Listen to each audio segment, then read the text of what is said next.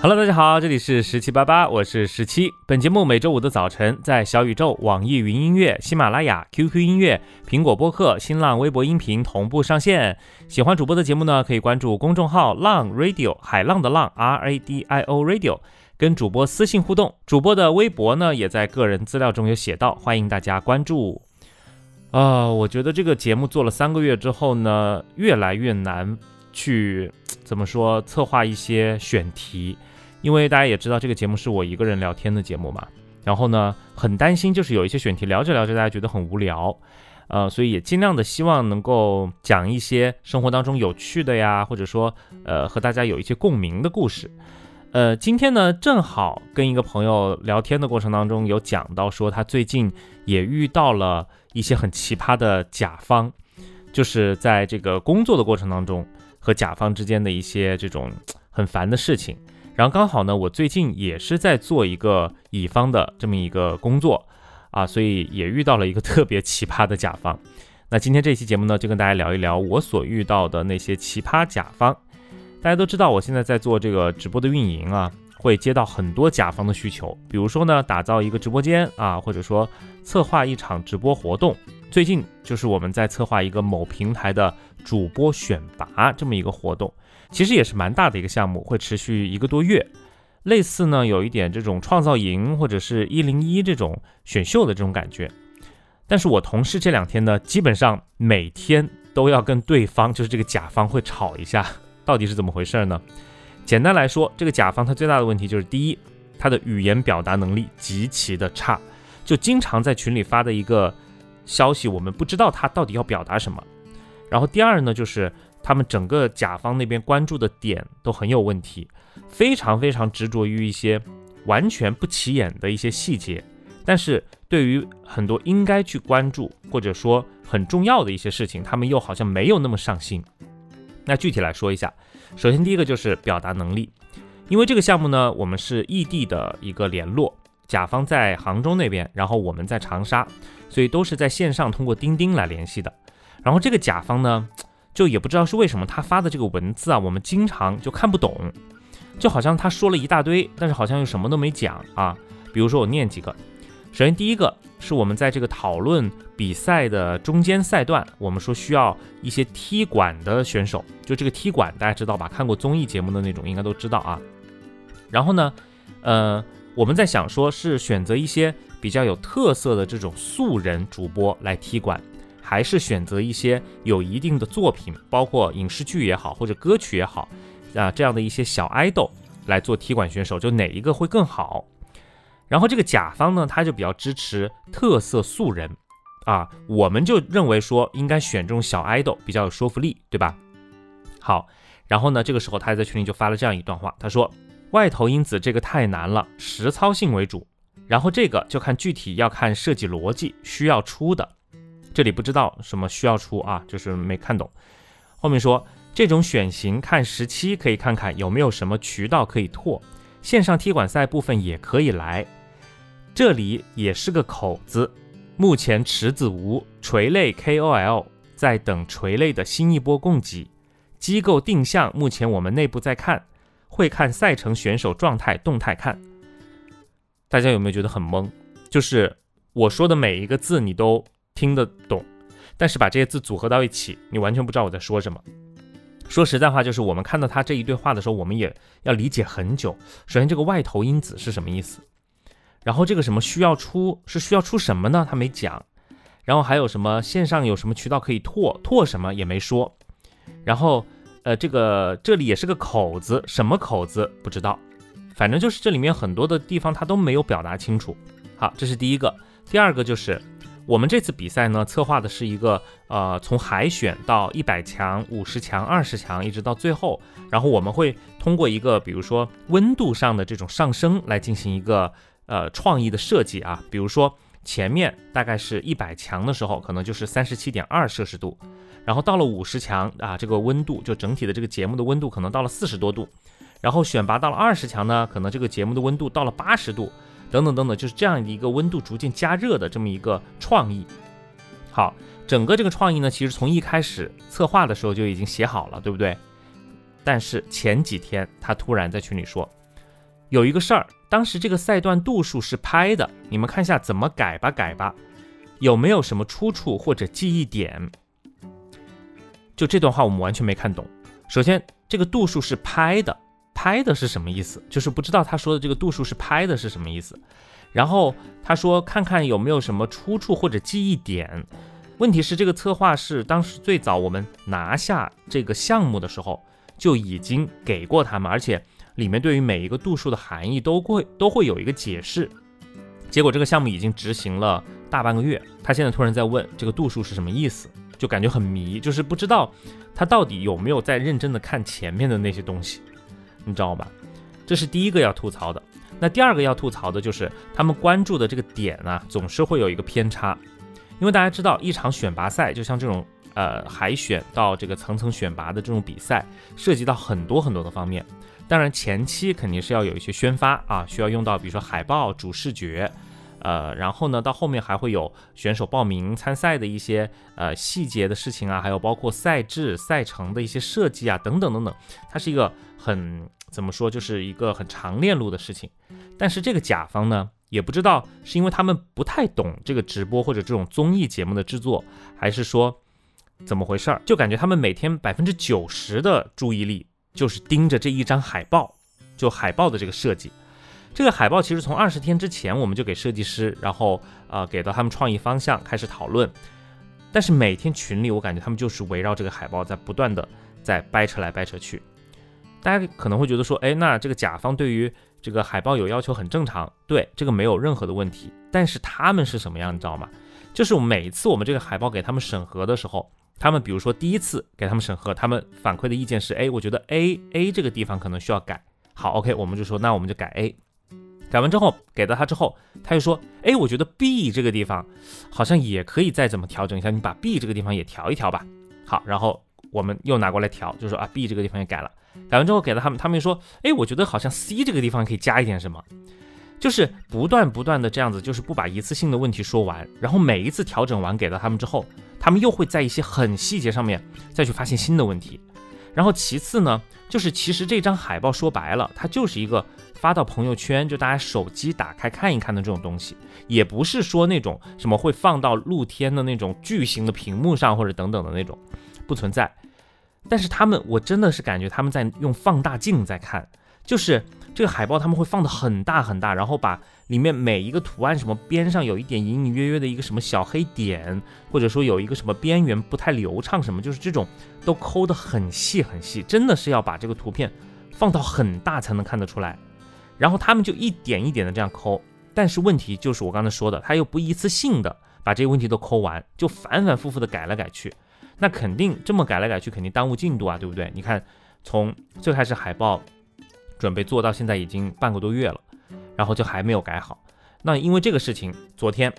我们那个同事就终于在这个项目群里面就受不了了，然后就说了几句，他是这么说的啊，就这个甲方他先说，他说，哎呀，我们都给出了这个修改意见，意见也很详细了，要不然我们是去长沙还是哪里手把手的教你们，还是怎么样？啊，就首先大家听到他这个话，其实就已经是有点不太好听了，对不对？然后呢，我们的同事呢就在后面回一个说，我们倒是很想跟老师狠狠的学习一波啊，不过你们估计也没空放人吧？好，我承认啊，我的这个同事呢，也是因为被搞得有点情绪，所以后面回答的这这番话呢，就什么狠狠学习一波这个话，也是有点阴阳怪气。但是呢，据说当时甲方的这个人看到这条信息之后。就哭了，就气哭了，你知道吗？就是，我觉得这个很难评，因为你说他阴阳怪气吧，确实也是有的。但是他们最开始说的那句话，说，哎呀，这个要不然是要去手把手的教你们，还是怎么样？就说的这个话好像也不太好听。但是我觉得也不到就是被气哭的这种程度吧，因为作为一个甲方，就是这点心理素质、心理承受能力都没有嘛。好。然后紧接着，今天我们这个同事跟这个人，就还是他们两个人，就又开始争执了。就原因也是因为这张海报，就是今天这一整天就被改了幺零零八六遍。然后呢，这里加一点，那里加一点，反正就是改来改去。好，结果呢，我们同事可能就说啊，就说因为你们这个海报也是急着用，那如果说这个意见还一直很多的话，今天晚上可能也交不了，就是说没有办法去最终给一个定版。然后呢，这个人他在群里就说：“你们这么说啊，这个说辞我不认可啊，因为这个图片总是不过关，我们不停的在改，所以才会让这个事情就 delay，就是拖延了这么久，等等等等的。那如果说你们一开始就改好，我们也不可能这样反反复复的花这么多时间，大概就表达这么个意思。好，然后呢，我的这个同事就可能也是又被气到了，而且今天确实一整天改的太多了，就是也很烦，他就说。我的意思是，抓紧时间反馈，才有充足的时间调整。给意见的节奏跟逛海澜之家一样，次次都有新发现。而且老师提意见也没有说过不改，还是按照咱们的需求改的。但是呢，能不能够就是说把问题一次性提完，就大家都能够省事儿？然后我觉得他的这个逛海澜之家的这个比喻，真的也是蛮绝的，真的学到了，学到了，这个形容很贴切，真的就是每次提交。他们都会发现新的修改意见，就反反复复。这个海报我觉得一时半会儿肯定是改不完了。然后呢，我觉得因为之前我们也有做过甲方啊，我们之前跟很多乙方去签合同的时候，其实也会有约束，就说啊，到时候这个片子也好，或者这个图片也好，可能它整体的一个修改次数不超过三次或者五次。也就是说，呃，乙方根据甲方的要求去修改、去调整，这个是天经地义的，对吧？但是呢，你也不能够说无穷无尽的这么去改，那尽量的还是希望大家在每一次修改的时候，一次性把这个反馈意见全部提出来，哪怕你说一二三四五六七八九十，你列个十几二十条，其实都没有关系。但是问题是你如果是一次性把这些问题都提出来的话，那设计它在改的时候也可以比较省事儿，就一次性把这些问题都给改到，而不是说一个一个的改，一个一个的看，这样就真的很耽误时间。但是你别说，他们在海报上花这么多时间，对不对？其他的事情，我觉得他们这么压根没有关注。像很多我之前在群里发的一些策划，然后包括一些设计的那些东西，我发到群里还特别的艾特了他们，我说麻烦看一下。好，然后这个事情已经过去了，就上个星期五还是星期六的时候，已经过去了四五天，对不对？他们都不吱声，说啊没问题或者怎么样。结果呢，昨天还是前天，突然在群里说，哎，你上次写的那个东西里面为什么这么写？然后你在想说，这个东西我不是在大概将近一个星期之前就已经艾特过你看了吗？然后你当时也没有说有问题或者怎么样。然后我现在把这个东西发出去了，你又说这个地方为什么这么写？就在想说，那你之前干嘛去了？就他们经常会有这种感觉，就是嗯发了很多东西给他们审核，他们其实压根没有看，或者压根没有认真的上心的去看，甚至点都没有点开。但是对于这个海报，他们就是有执念，就是让我们感觉这个。比赛好像是一个设计大赛，就是不像是一个什么直播主播的选秀比赛，因为所有他们的精力都关注在这个海报上，我们就觉得不知道发生什么事情了，也可以理解为就是可能他们对于直播、对于这个节目制作这一块可能真的不太懂，所以他只能够把注意力集中在这个海报上，因为只有海报他是能够看得懂的，对不对？那这个甲方其实我觉得，嗯，在我接触甲方当中，其实还算好。起码说话呢没有很难听，因为我真的遇到过那种说话特别难听的，就是难听到什么呢？就是你每天啊，光看到他在群里发的那些文字，你就会生气，就是你就可以想象到他的那个嘴脸，你知道吧？我真的很佩服这种人的能力，就是能够通过几个只言片语的文字就能够激怒对方这种感觉。那这个要说的就是我今年六月份，也就是我在离开杭州回到长沙之前，在杭州那边做的最后的一个项目。甲方呢，真的是一个很大很大的巨型的一个公司。然后当时呢，也是帮他们做一个直播项目的落地。你说吧，一般这个甲方如果说他自己不太懂这块业务，那其实也就算了，他起码不会对你指指点点，对吧？就像我刚刚说的，他们那个嗯，关注海报的那个甲方，因为他。对节目制作他不懂嘛，所以他也不说嘛，所以他也不看嘛。但是呢，最怕的就是什么？最怕的就是这个甲方他自认为自己很懂。那我要说的这个六月份的甲方就是这样子，因为这个甲方的这个负责人啊，据说之前就是在湖南台的这个综艺节目里面做过实习生，所以好死不死，他就是自以为自己是懂的。但是你说他懂吧，他其实也就只是实习过；你说他不懂吧？哎，他也是就是实习过，所以呢，他就会觉得自己是懂的，然后同时他又是一个甲方，是一个平台的这个身份，他就可以来对你指手画脚。但实际上，我觉得他就是一个。其实这个人呢，她是一个很年轻的一个女生，她外表看上去呢就是那种很斯斯文文的，然后很秀气的那种，但是她在群里说话，我跟你说，非常的不客气，就是对我们说什么话都是什么语气，我跟大家模仿一下，就是我说过多少遍了，这个要怎么怎么怎么样，或者说我说过今天要几点几点要干嘛，为什么又让我来催你们，就类似于这种，他永远的语气都是我说过怎么怎么样啊，我。讲过很多遍怎么怎么样，我怎么怎么怎么怎么样，你们为什么不听？就总是给人一种盛气凌人或者高高在上的这种感觉。那最气人的一次呢，就是，呃，我们当时因为总共是有四场直播，然后前面两场呢是另外的一个人负责的，然后那两场做完之后呢，就转到他这边来负责后面的两场。结果他当时一上来，你知道跟我们说的第一句话什么吗？说你们上面两场的脚本，我觉得不 OK。是不是你有没有感觉听到这句话一下子就觉得很生气？就是他一一来就说，就好像是对你之前那个工作进行了一个否定，对不对？那我当时就也憋着一口气嘛，然后，但是我当时没有一下子就是发脾气，我就在群里问他，我说啊，请问是怎么不 OK 呢？对不对？他呢就说哦，因为你们后面两场的这个主播他的表达能力我觉得不是很强，所以我觉得如果你们还是按照前面两场的这个脚本的方式去写脚本的话，可能。后面这两场的这个主播他可能会有问题，节目的效果会受影响。哎，你这个时候发现问题没？其实他最后说的这个理由，你听完之后你觉得是完全可以接受的，对吧？就是因为他觉得主播的能力有问题，所以我们的这个脚本不能够按照前面两场去写。但是呢，我觉得但凡是有一点情商或者正确的表达方式的这种人啊，他一般跟人沟通的方式，我们。是不是应该说，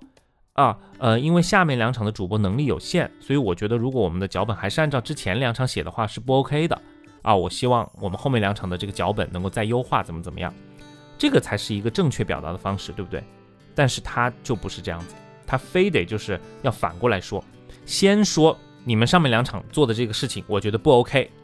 然后再来解释为什么不 OK，就说话你就听上去特别不顺耳，特别的，对不对？但是我跟你说，这个甲方，你别看他说话这么的讨厌，他最有意思的一个事情，你知道什么吗？就是他在现实生活中其实是一个非常怯懦，然后非常唯唯诺诺的一个人。就是我们在线下的时候看到他，他本人就是一个戴着口罩，然后戴着帽子，你会明显的感觉他有一个很强的自我保护、防御的这种状态。然后呢，他也跟你说话的时候不看你的眼睛。啊，就没有那种大大方方的跟你去沟通事情的，就明显会感觉他是一个很不自信的人，甚至说我们都是在线下一起办公，但是他当时就离我们坐得远远的，他一个人会选择坐在一个角落，然后尽量避免跟我们有一个正面的线下沟通，都还是在线上发信息说，所以这种人我们就叫什么？就是生活中唯唯诺诺，网络上重拳出击，就说白了，其实就是源于。这种人他自己本身是胆怯和不自信的，所以其实我觉得我特别看不上这样的人，因为我觉得如果你有足够的底气，你是一个自信的、对自己业务能力有信心的人，我觉得你当面来跟我沟通，当面来质问我，我觉得都 OK，对不对？但是你当着我们的面不敢作声，不敢吱声，结果在群里每次说话就是啊你们怎么怎么怎么样，就是那种大放厥词、居高临下的感觉，然后否定乙方，否定的一套一套的。希望通过这种方式来树立自己的一个权威也好，自信也好，其实殊不知人家背地里当他是个。那其实真正的尊重，我觉得是相互的，因为其实这个世界上谁也不欠谁的。虽然说我是在这个项目当中作为乙方的身份，你是花钱的甲方啊，请我们来做执行的，但是我们双方其实都是希望一起把这个事情做好。我们虽然是乙方，但是我们也付出了我们的创意、我们的劳动、我们的投入。对不对？并不代表说你是甲方，你就是我爸爸啊！我卖给你了，你就可以不尊重我们，对不对？又不是说被包养了，对吧？那反正，嗯，今天就借这个机会，真的吐槽了一下，我真的非常讨厌的，呃，两个甲方吧，就是最近遇到的，印象比较深刻的。希望大家呢都能够遇到一个，嗯，我不说很好吧，起码正常一点的甲方。那如果说有听众你在现实生活中是做甲方的，那希望你对乙方能够好一点，起码做到一个相互尊重，大家好好沟通。嗯，如果说有朋友对我今天节目当中的感受也好、看法也好，有不同的想法，或者觉得我说的不对的，也欢迎在评论区来进行互动。我是十七，这里是十七八八，那我们下期节目再见了，拜拜。